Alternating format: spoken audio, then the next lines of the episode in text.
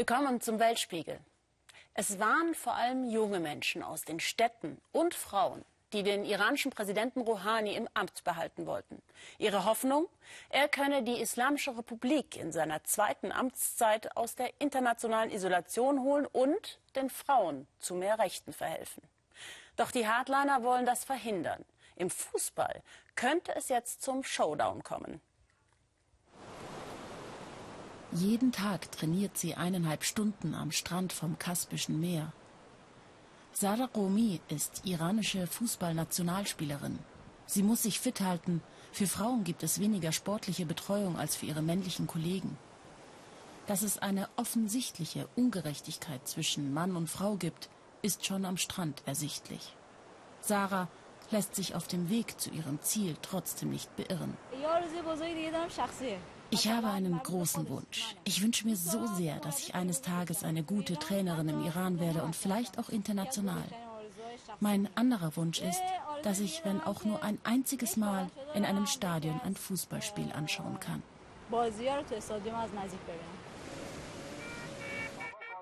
Denn als Frau, selbst wenn man iranische Fußballnationalspielerin ist, darf man nicht ins Fußballstadion. Nur Männer dürfen es betreten, auch wenn es in diesem 100.000 Plätze gibt.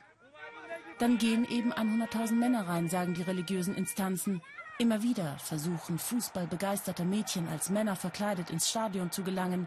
Werden sie geschnappt, verhaftet man sie. Sie hat es bis an ihr Lebensende probiert. Die 78-jährige Nane stand bei jedem Spiel ihres Lieblingsvereins Esteghlal vor dem Stadion, bis sie vor ein paar Wochen starb, ohne dass ihr Wunsch erfüllt wurde. Die Religiösen des Landes denken, sie hätten gute Gründe dafür, es zu verbieten.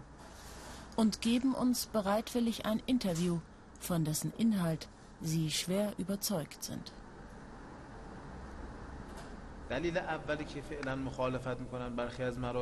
Der erste Grund, warum die meisten Großayatollahs verbieten, dass Frauen ins Stadion gehen, ist, weil Frauen nicht fremde Männerkörper anschauen dürfen. Eigentlich sogar nicht übers Fernsehen. Denn Live-Übertragung ist ja wie ein direkter Blick. Der zweite Grund ist die unpassende Atmosphäre im Stadion für Frauen. فضای ورزشگاه هاست که داخل ورزشگاه ها فضای فرهنگی مناسبی وجود نداره. Sarah wohnt noch immer bei ihren Eltern in der Provinz Gilan im Norden des Landes. Sie könnte es sich überhaupt nicht leisten, auszuziehen, denn Nationalspielerinnen bekommen im Iran im Vergleich zu ihren männlichen Kollegen einen Hungerlohn. Hätte Sarah ihre Eltern nicht, die sie immer unterstützten, besonders ihr Vater, sie wäre heute keine Fußballspielerin.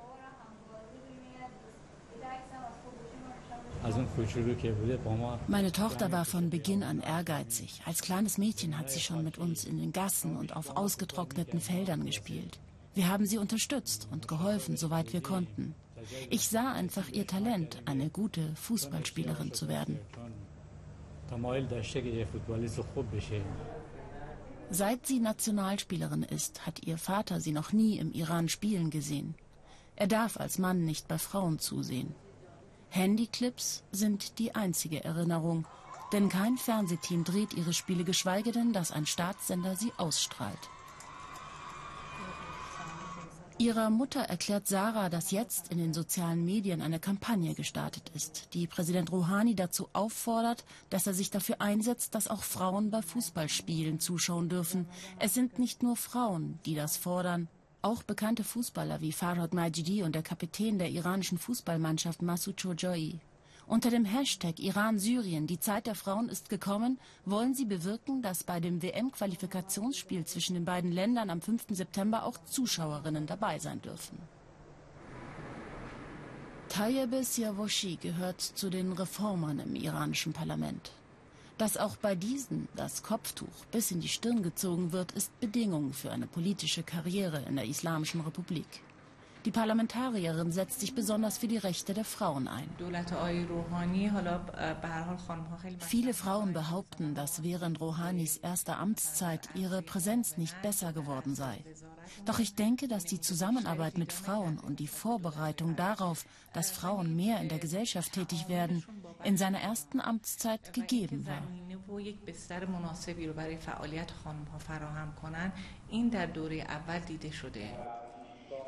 Sie hat gestern im Parlament die Vereidigung von Rouhani genau beobachtet. Der Präsident hat während des Wahlkampfs für seine zweite Amtszeit den jungen Menschen im Iran, besonders den Frauen, mehr Rechte und Freiheiten versprochen. Der Druck auf ihn wächst, denn die Forderung, dass er dieses Mal Frauen in sein Kabinett aufnehmen muss, ist laut geworden.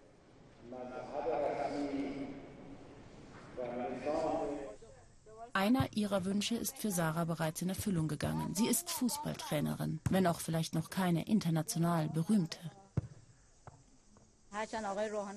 Herr Rouhani hat sich ja schon für Frauen eingesetzt. Und ich wünsche mir, dass er für noch mehr Möglichkeiten für Frauen auch hier in den Provinzen sorgen wird. Und ich hoffe, dass es endlich den Frauen erlaubt wird, ins Stadion zu gehen.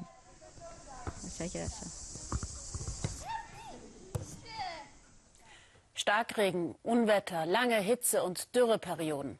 Wie wichtig das Klima für uns alle ist, spüren wir immer häufiger.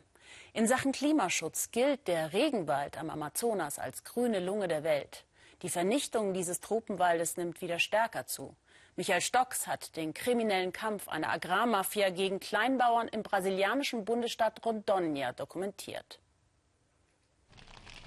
Es brennt an vielen Stellen mit dem Umweltaktivisten Eliseo Bersacola unterwegs im Bundesstaat Rondônia im südlichen Amazonien. Feuerland in Südamerika bekommt hier eine komplett neue Bedeutung. Die Bilder dieser Tragödie versucht Eliseo einzufangen und die Informationen darüber den Behörden durchzugeben.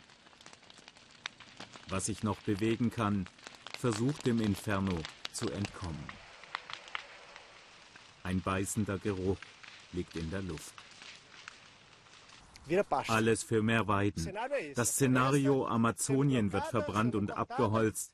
Ein Teil des Waldes stirbt den sofortigen Verbrennungstod. Einzelne Bäume, die erstmal überstehen, fallen später. Und viele Tiere kommen um. Darum geht es. Wo noch vor kurzem Urwald stand, ist alles platt für Soja. Lkw mit Agrargut donnern auf der Bundesstraße zwischen Regenwald und Anbauflächen hin und her. Immer größer werden die Weiden für die Rinder. Am Rande der Regenwaldschutzgebiete leben einige Kleinbauern, wie Ederson und seine Frau. Eliseo erklärt ihnen hier, dass um ihren kleinen Hof herum die Agrarmafia immer härter zuschlägt. Die beiden wissen es längst. Sie haben schon Morddrohungen bekommen, sollen die Gegend schnellstens verlassen. Die Lage ist mehr als kompliziert. Wir leben mit der Bedrohung, dass ständig jemand kommen könnte, um dir dein Leben zu nehmen.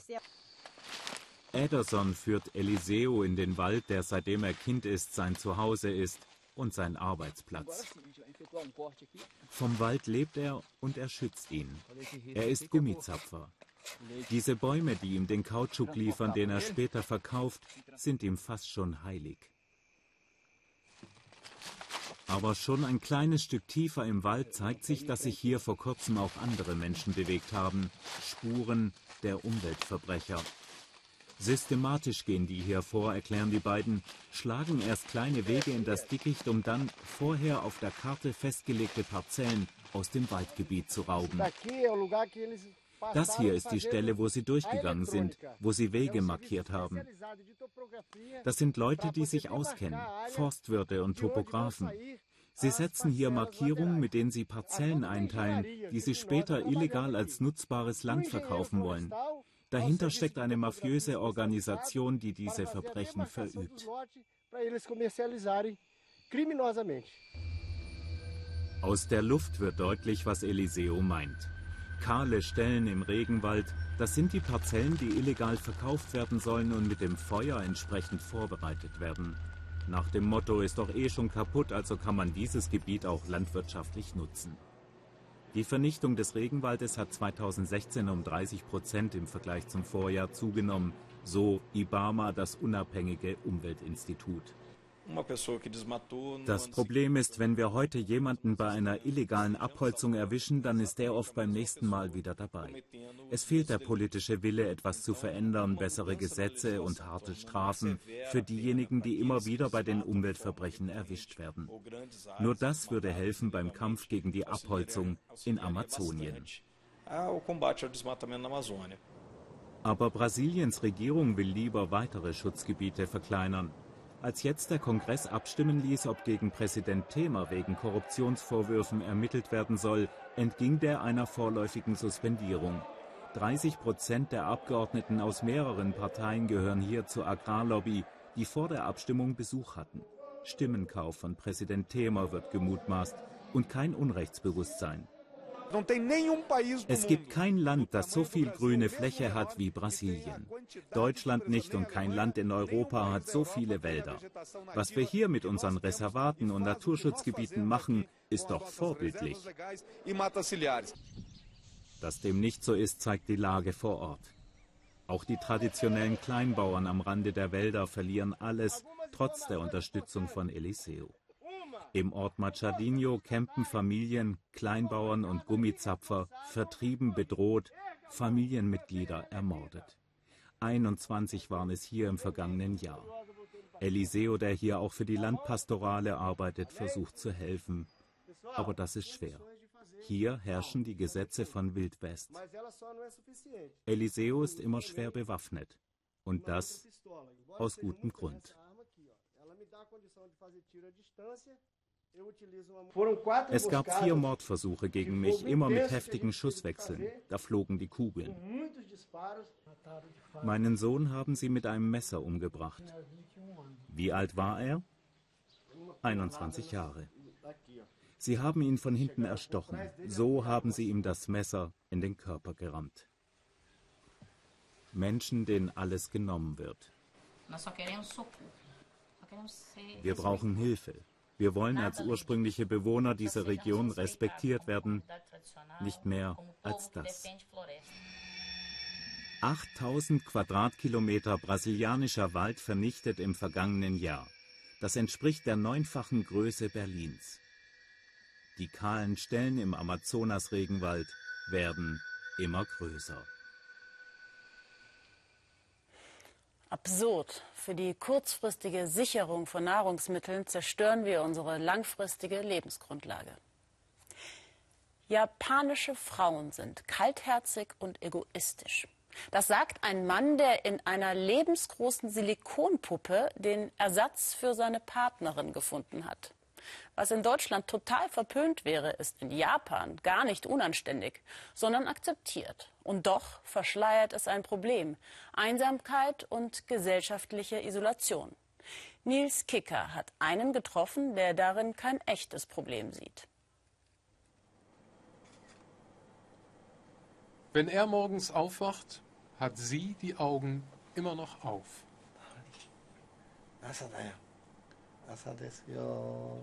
In der Welt von Senji Nakajima ist das in Ordnung.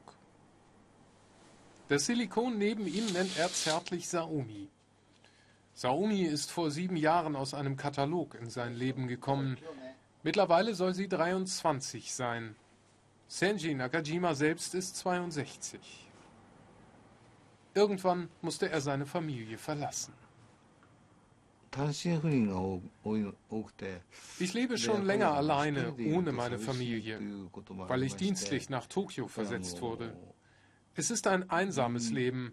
Ohne Puppe oder besser gesagt ohne was Menschenähnliches ist die Einsamkeit kaum mehr zu ertragen. In der Welt von Herrn Nakajima ist das Zusammenleben mit einer Puppe schön, aber auch in dieser Welt gibt es Probleme. Saomi ist nur eine seiner Liebschaften. Er hat noch zweieinhalb weitere. Und die sind auch eifersüchtig, erzählt er. Dass die eine kopflos ist, hat damit ausnahmsweise nichts zu tun. Trotzdem. Männern wie Senji Nakajima ist das Leben mit echten Frauen zu kompliziert. Eine echte Frau wäre problematisch, weil ich verheiratet bin und die Bedürfnisse der Frauen sind schwierig. Es geht immer ums Geld und unterschiedliche Interessen. Puppen sind nicht so fordernd. Saomi ist etwa 1,60 Meter groß und wiegt 30 Kilogramm. Ein Glück, dass Herr Nakajima gerade noch auf Händen tragen kann. Rund 5000 Euro kostet Saomi in der Grundausstattung. Perücke und Kleid sind extra. Dass Senji Nakajima den Anschluss an die Gesellschaft verlieren könnte, das glaubt er nicht. Menschen werden in Zukunft mit Robotern leben. Was sind Roboter? Familie? Wenn sie mit dem alltäglichen Leben eins werden, sind sie so gut wie Familie. Haustiere gehören auch zur Familie.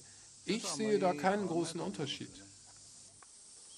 Dass Herr Nakajima hier die Blicke auf sich zieht, scheint ihm nicht unangenehm zu sein. Ins Gespräch kommt er aber nicht. Zu Hause wartet heute ausnahmsweise auch mal seine echte Frau Yayoi. Sie kommt aus dem 200 Kilometer entfernten Ibaraki nach Tokio und räumt alle zwei Monate mal auf, so wie damals, als das mit den Puppen anfing. Am Anfang hatte ich einen Verdacht. Ich machte im Badezimmer sauber und da lagen lange Haare. Ob hier eine andere Frau duschte, dachte ich. Dann habe ich von den Puppen erfahren und war erleichtert. Heute sieht sie das Leben mit ihrem Mann ganz pragmatisch. Ich würde gerne die Puppen zur Seite legen, wenn ich Staub sauge, aber sie sind zu schwer für mich. Deshalb hebe ich nur die Beine hoch und mache darunter sauber. Das klingt nicht nach einer eifersüchtigen Ehefrau, eher nach einem Leben, mit dem sie sich arrangiert hat. Was denn wohl in drei Jahren ist, wenn Herr Nakajima in Rente geht? Ich weiß nicht, wie das dann mit den Puppen ist. Aber vielleicht werden wir dann zusammen wohnen. Meine Frau, die Puppen und ich.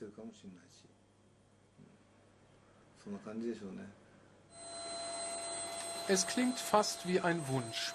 Und es könnte der Weg zurück zur Familie sein. Es könnte. Puppen wären eine echte Fehlbesetzung bei unserem nächsten Film. Hier geht es um besondere Tiere. Starrer Blick, fester Stand und eine dominante Pose.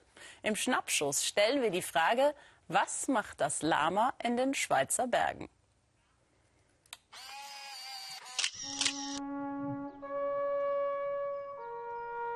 Gipfelidylle. Typisch Schweiz.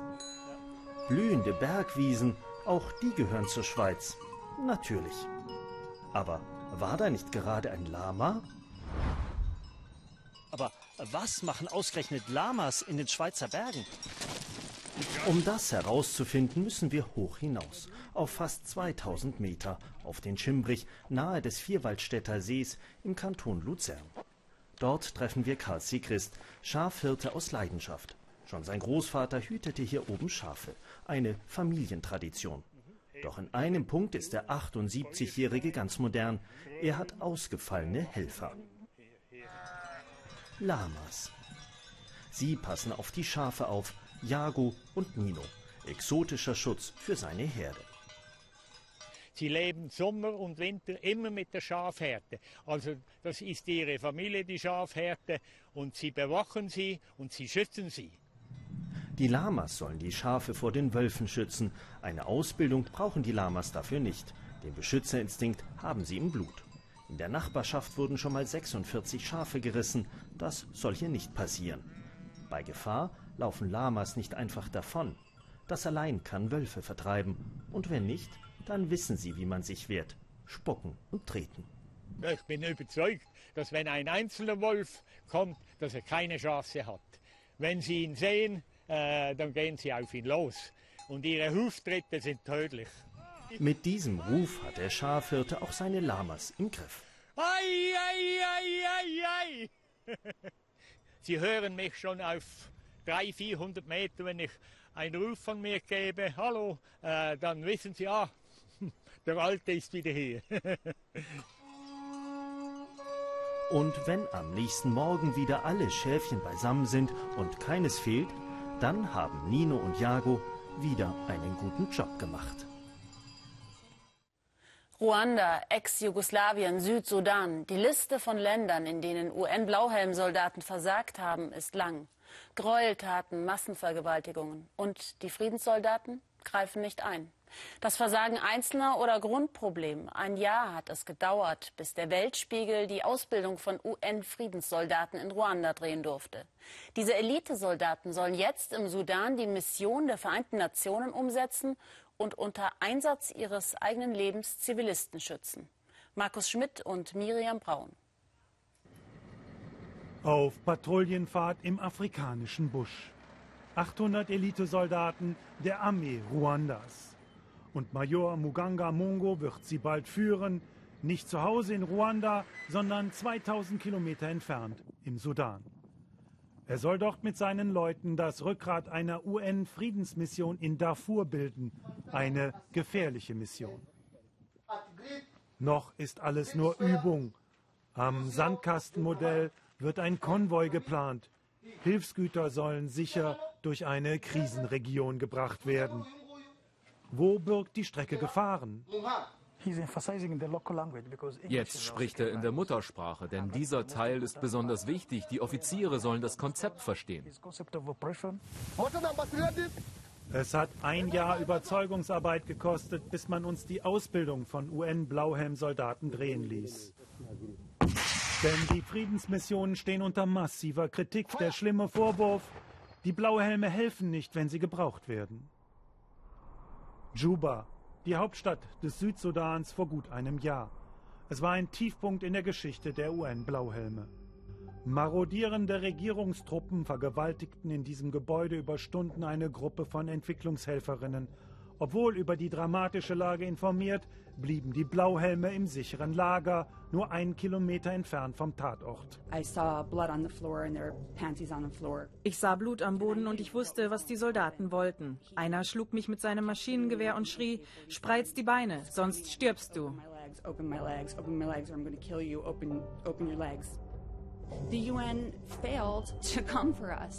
Die UN hat uns nicht geholfen, obwohl das doch gerade ihre Aufgabe ist, die Zivilisten zu schützen. Wir hatten über Telefon die UN-Mission und die US-Botschaft informiert und dachten, sie kämen uns zu Hilfe, aber sie kamen nicht. Damals begannen wir nachzufragen, wie konnte das passieren? Die ruandischen Blauhelme gelten als Vorzeigetruppe. Skandale oder Fehlverhalten hat es mit ihnen noch nie gegeben. Disziplin und Gehorsam ist ihnen wichtig und wenn nötig hartes Durchgreifen. Rund 1200 Euro pro Monat zahlt die UN der Regierung von Ruanda für jeden von ihnen in den Staatshaushalt. Für arme Länder ein attraktives Geschäft, für reiche Länder weniger. Ruanda schickt mehr als 5000 Blauhelme in Krisengebiete, die USA gerade mal 68. Wir lernen schnell, es gibt keine einheitliche Ausbildung. Jedes truppenstellende Land trainiert und führt seine Soldaten in Eigenregie. Wenn wir in einem Friedenseinsatz sind, merken wir schon, dass andere Länder andere Lehransätze verfolgen. Aber wir könnten die Unterschiede mildern, indem wir Erfahrungen besser austauschen und gemeinsam trainieren. Vielleicht wenigstens auf Ausbilderebene. at least at, at certain level, training of trainers. Damals in Juba waren Kämpfe zwischen verfeindeten Milizen ausgebrochen. Dabei gerieten die Blauhelme unter Beschuss und zogen sich daraufhin in ihre Lager zurück. Während draußen die Soldateska vergewaltigte und mordete, taten 10.000 schwer bewaffnete Friedenssoldaten nichts. Und im fernen UN-Hauptquartier bescheinigte man ihnen später Feigheit und einen Mangel an Führungskraft. Der Oberkommandierende, der Kenianer und Yeki, gerade mal drei Wochen im Amt, wurde entlassen, für viele ein Bauernopfer. Es kann nicht sein, dass ein Individuum schuld sein soll, wenn es sich ganz klar um ein Versagen des Systems handelt. Das UN-Hauptquartier New York. Alle Blauhelmeinsätze werden hier im UN-Sicherheitsrat beschlossen. Thomas Weiss beschäftigt sich seit Jahren mit den strukturellen Schwächen bei den Vereinten Nationen. Über die Jahre haben sich die UN-Truppen verändert. Früher waren es hauptsächlich Soldaten aus westlichen Nationen. Heute ist es im wahrsten Sinne ein dritte Weltghetto. Fast nur noch Soldaten aus Entwicklungsländern. Ohne eine zentrale Führung, ohne ein zentrales Kommando. Das Operation and Crisis Center in New York. Hier laufen die Informationen von allen Blauhelmeinsätzen zusammen. An die dramatischen Vorkommnisse vergangenen Sommer im Südsudan erinnert man sich hier noch gut. Es war große Hektik. Wir haben versucht, die Mission zu erreichen, aber dort war es chaotisch. Als wir dann endlich mit ihnen sprechen konnten, hörten wir Schüsse im Hintergrund. Der Teamleiter der Mission erlaubt uns an einer Skype-Konferenz mit den Kommandeuren im Südsudan teilzunehmen. Er erklärt, so chaotisch die Situation damals am Boden auch war, hier in New York seien ihnen die Hände gebunden gewesen. Uh, Wenn wir von hier Mikromanagement betrieben, würde das die Arbeit in der Mission unmöglich machen. Wir können den Leuten am Boden nicht immer im Nacken sitzen. Wir geben nur die Richtung vor und geben Ratschläge. Uh,